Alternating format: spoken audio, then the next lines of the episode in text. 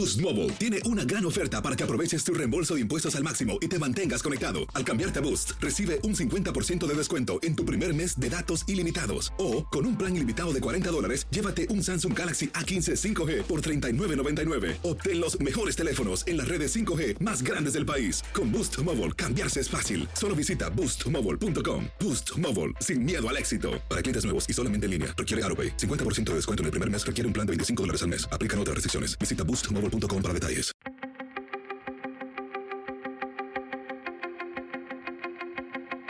Temas importantes, historias poderosas, voces auténticas. Les habla Jorge Ramos y esto es Contrapoder. Bienvenidos al podcast. Vamos a hablar sobre el terrible asesinato de un candidato presidencial en Ecuador, Fernando Villavicencio.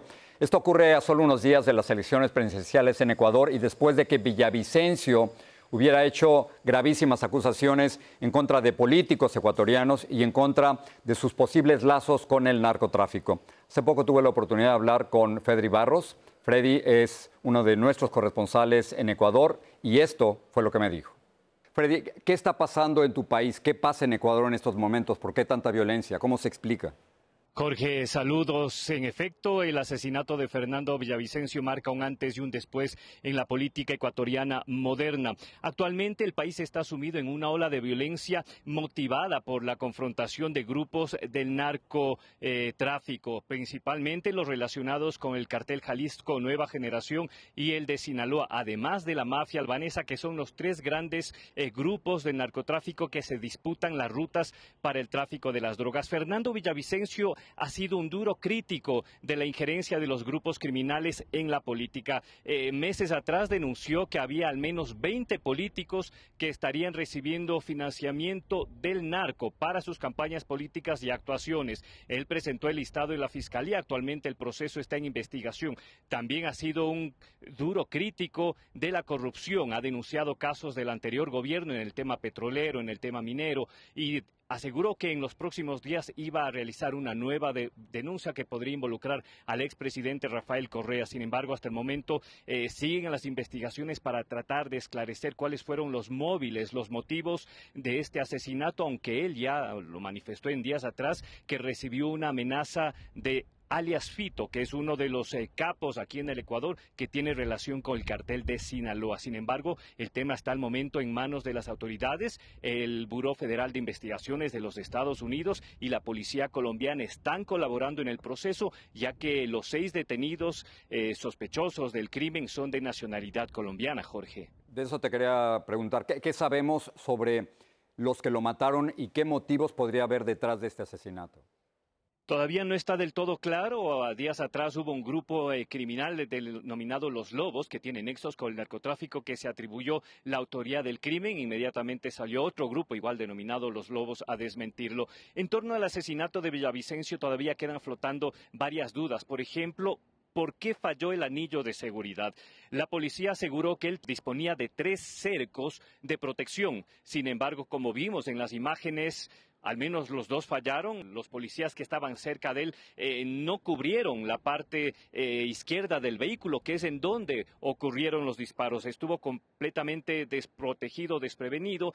También eh, se ha cuestionado que no debía haber salido por la parte delantera de este teatro en donde se estaba realizando el mitin, sino que por seguridad debía ser sacado por una puerta sin acceso a una vía pública. En todo caso, son dudas que aún la policía y las autoridades del gobierno no han logrado resolver. El ataque podría haber venido de políticos, del narcotráfico, no se sabe aún. Eh, en todo caso, será la Fiscalía ecuatoriana y las autoridades colombianas y la del FBI la que eh, puedan seguir desentramando este hecho que conmocionó y sigue conmocionando a la política ecuatoriana, que está a vísperas de elegir un nuevo presidente. Justamente el tema de la seguridad ha sido el eje transversal en los discursos de todos los candidatos, ya que los índices de criminalidad se han disparado, especialmente en las zonas de la costa, el puerto de Guayaquil, como Babahoyo, Los Ríos y Esmeraldas, que son prácticamente tomadas por los grupos narcocriminales que se disputan territorios y las rutas del narcotráfico para trasladar la droga desde Colombia hacia los puertos, Estados Unidos y Europa. Jorge. Freddy Barro reportando desde Quito, Ecuador. Gracias. Saludos, Jorge.